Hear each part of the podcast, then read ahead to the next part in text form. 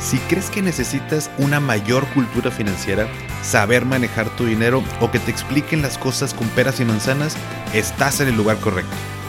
¿Qué tal familia? Yo soy Paco Montoya y esto es Finanzas y Café, el podcast donde hablaremos de las finanzas más importantes, las tuyas. Sin más, comenzamos.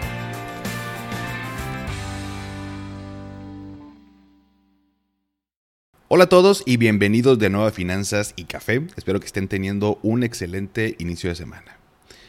El otro día estaba leyendo en internet un artículo basado en el TikTok de una chava que hizo una investigación de campo para saber cuánto puedo ganar si vendo elotes.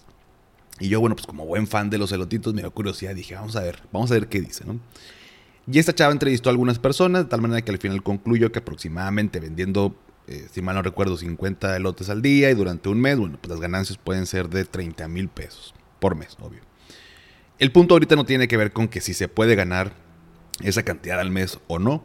De hecho, el, el análisis que hizo está, se me hace bastante acertado, pero bueno, ya sabes que como todo nunca falta el experto que en esos posts comenta y tira hate, pero bueno. El punto de todo esto es que así como la señora que entrevistaron y muchos otros más, el poner un negocio es el medio de sustento de una familia. Sin embargo, la pregunta es, ¿de dónde saco dinero para emprender? Bueno, esa duda es muy común, digamos, de manera general cuando buscamos poner un negocio. Pero ahora piensa en aquellas personas que de pronto viven en una situación más desfavorable que nosotros y si de por sí piensas que conseguir dinero para, para emprender es complicado, ahora piensa en aquellos que viven en una situación más complicada económicamente. ¿Cómo le pueden hacer? Pues bueno, el día de hoy el episodio tiene dos objetivos. El de explicarte qué son los microcréditos y también de mostrarte la parte bonita y la parte no tan bonita para que no caigas en un problema financiero y ahorita vas a ver por qué. Pero primero vamos a definir qué son los microcréditos. Y en esta palabra se encuentra la palabra crédito, que yo creo que hasta este punto sabes lo que es un crédito. Si nos vamos a, Wikipedia encontraremos que, que un crédito es una operación financiera en la que una persona que se le dice acreedor realiza un préstamo por una cantidad determinada de dinero a otra persona que es el deudor y en la que este último se compromete a devolver la cantidad solicitada en el tiempo definido de acuerdo a las condiciones que se establecieron. En otras palabras, una persona tiene dinero, le presta dinero a otra que necesita y, el ejemplo más común de crédito, de los ejemplos más comunes que tenemos, pues son las tarjetas que que si no pago en el plazo determinado, pues me cobran intereses y bueno, lo que ya sabemos de las tarjetas de crédito. Pero ¿qué son los microcréditos? Esta palabra de micro se refiere a, que son créditos pequeños, es decir, de una cantidad pequeña. Este concepto de microcrédito, eh, si nos vamos un poquito hacia atrás, fue acuñado por el pastor y escritor eh, irlandés del siglo XVIII, Jonathan Swift. Quería luchar contra la pobreza después de una hambruna que hubo en su país, y según su, teoría, los pequeños préstamos podrían ayudar a muchas personas en problemas. Los micropréstamos o los microcréditos se hicieron eh, más populares con la fundación del, espero decirlo bien, pero es del Grameen Bank of Bengali, o Bengali. Sorry a los que sí saben eh, cómo, cómo pronunciarlo, pero bueno, por Muhammad Yunus en 1976. Yunus quería mejorar la situación de los pobres en su país y con esa eh, idea fundó este, este banco, el Grameen Bank, eh, o conocido también como el Banco de los Pobres. Lo innovador fue que los pobres, y, bueno, hablemos de pobres y ricos en esta connotación de pues, quien tiene más dinero y menos dinero, porque luego se escucha como medio feo, pero bueno, así quiero que lo, que lo tomemos. Eh, o tómalo en cuenta que así voy a estar este, diciéndolo, pero bueno, lo innovador fue que los pobres que no podían ofrecer garantías con los bancos habituales, y con garantías me refiero a que, ok, voy a un banco, pido un préstamo, y pues el banco te va a pedir, oye, a ver, enséñame tus recibos de nómina, ¿no? O sea, cuánto ganas, pues para saber si me puedes pagar.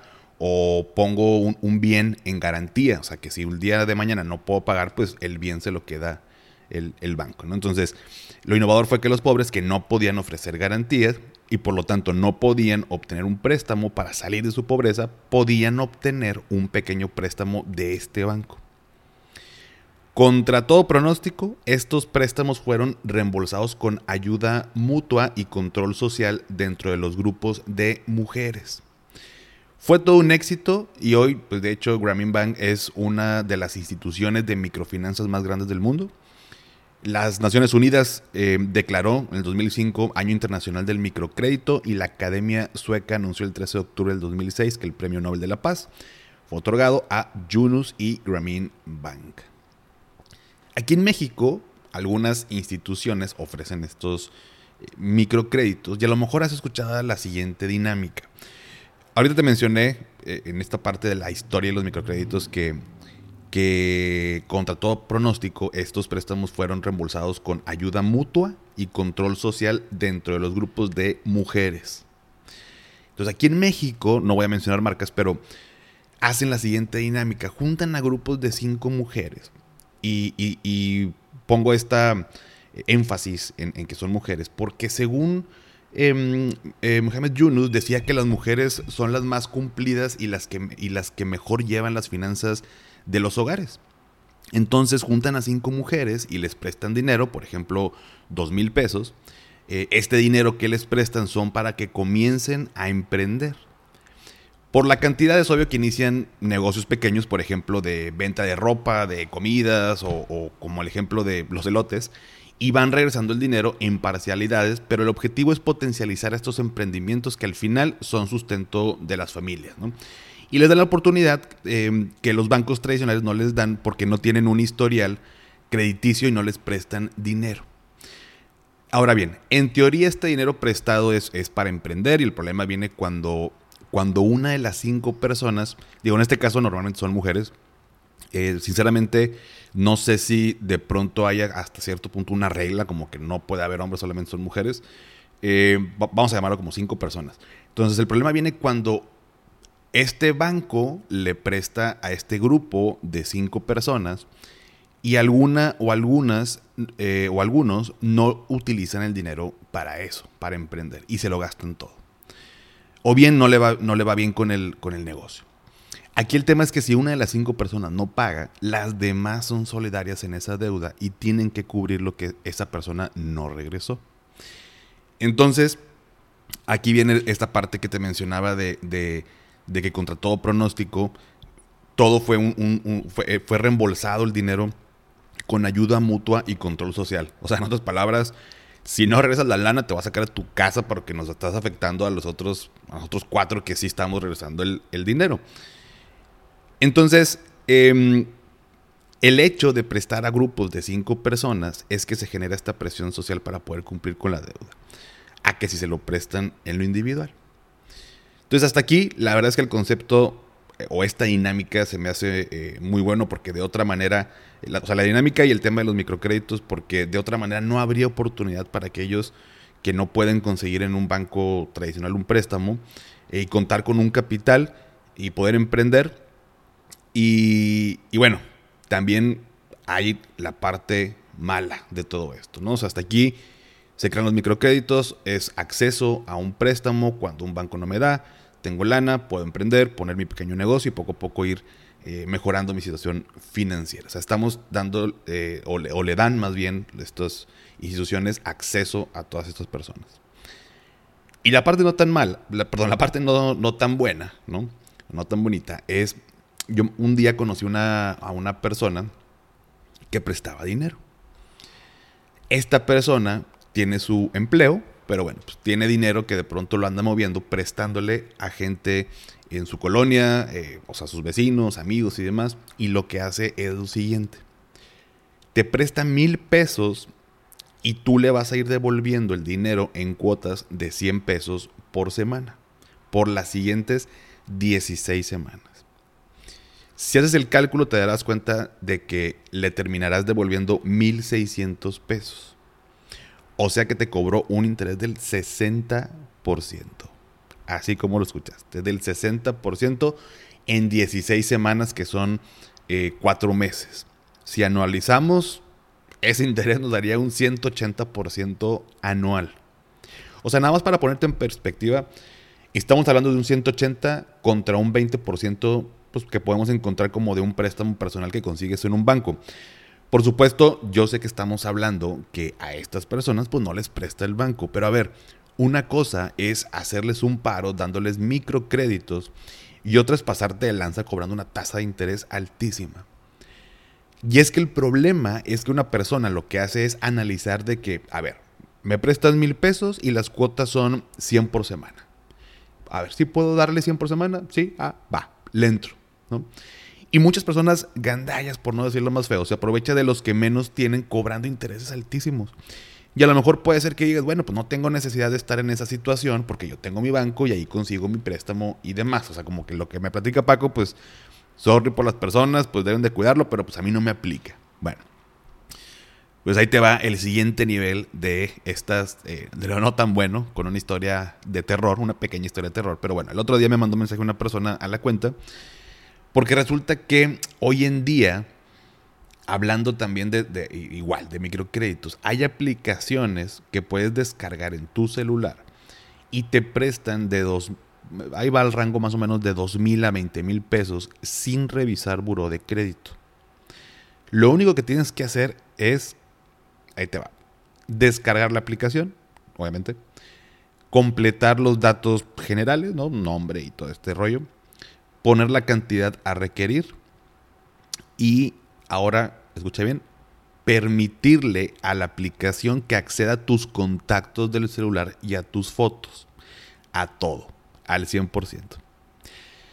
Ellos dicen que es para validar la autenticidad de la persona eh, pero lo que hacen es que te prestan el dinero y luego em, le empiezan a marcar a todos tus contactos para decirles que no has pagado y que ya pagues. Ojo, aunque sí estás pagando, ¿eh?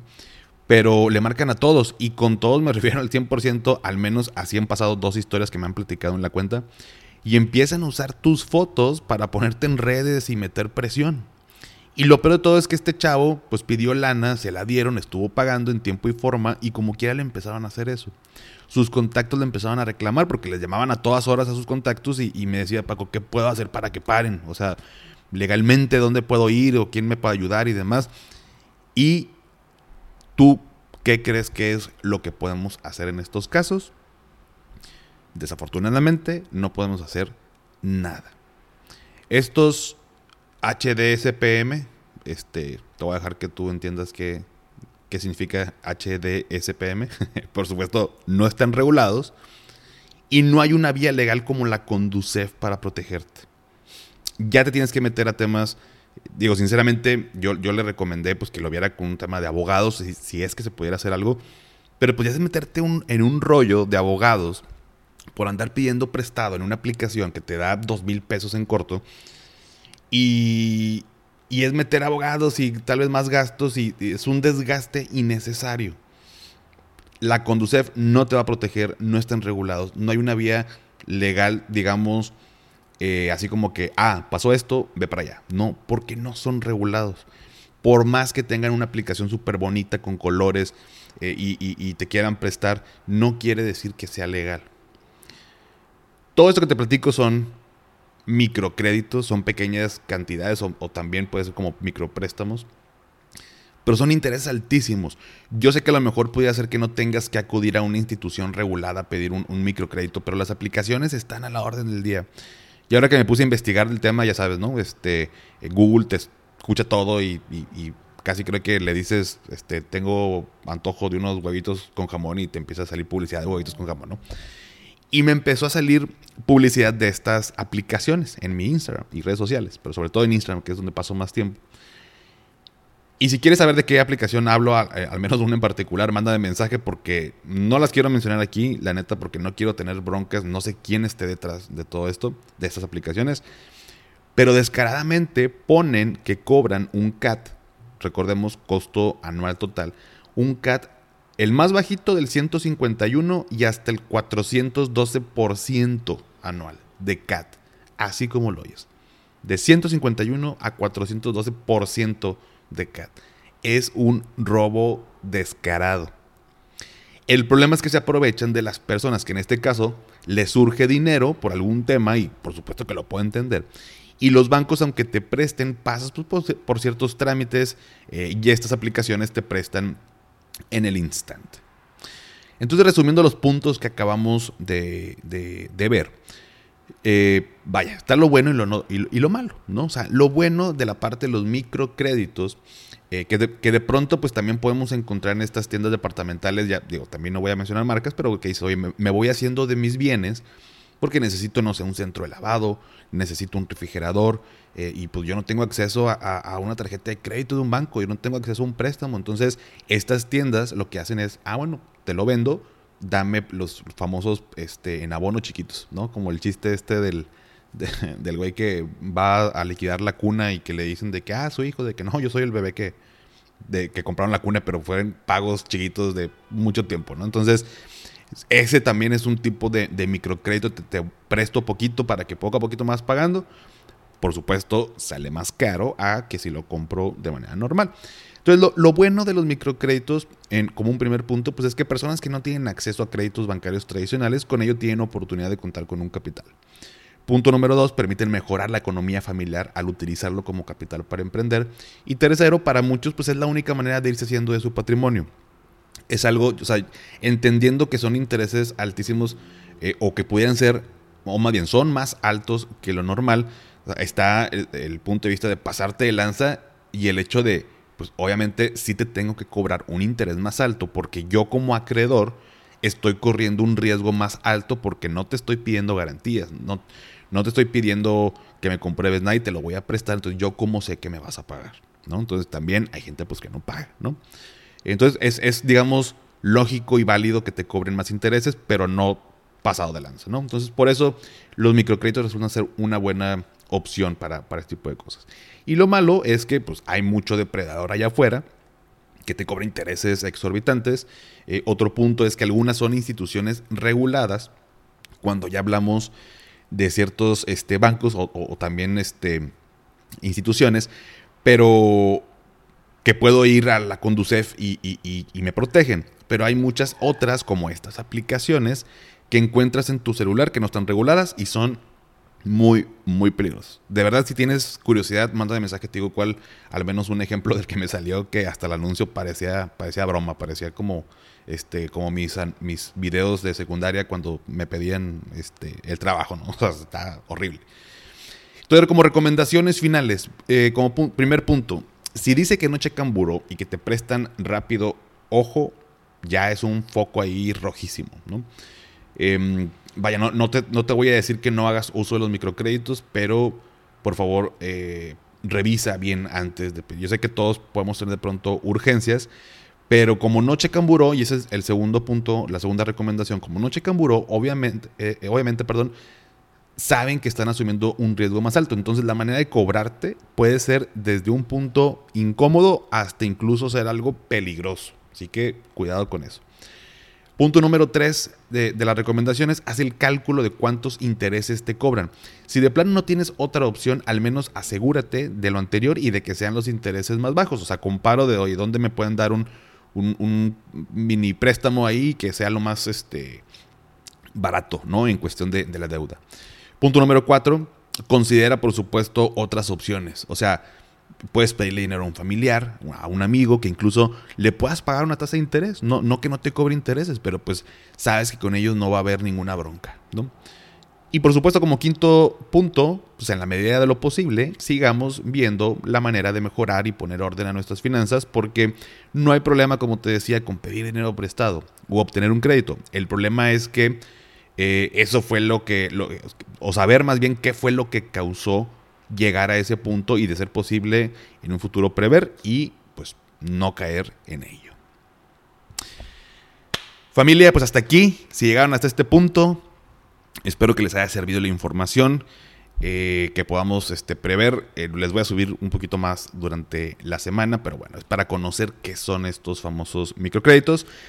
Si llegaron hasta aquí, ponme en los comentarios del post del día de hoy un emoji que ya lo repetimos en aquel episodio, pero bueno, una tarjeta de crédito, porque pues, es lo más parecido ahí al, tema, ¿no? Del crédito, del crédito, perdón. Em, y bueno, pues ya sabes que esto me ayuda para saber que tantas personas se quedan hasta este punto, seguir trayéndote episodios padres que te gusten, te ayuden y nos ayude a crecer a todos. Sígueme en Instagram y en TikTok como arroba finanzas y café. Y también, ya lo sabes, dale seguir en Spotify para que te aparezcan los episodios en automático cada lunes. Si no le has dado calificar en tu aplicación de Spotify, em, abajito de la portada viene una, estrellita donde tú puedes este, calificar mi podcast. Si te gusta, si te ha ayudado, a mí me encantaría y me ayuda muchísimo que lo califiques, que le pongas ahí las estrellitas y te lo voy a agradecer de todo corazón. Y antes de despedirme, recuerda, haz lo que te haga feliz, tómate un rico café, te mando un abrazo y espero que tengas un excelente inicio de semana. Hasta pronto.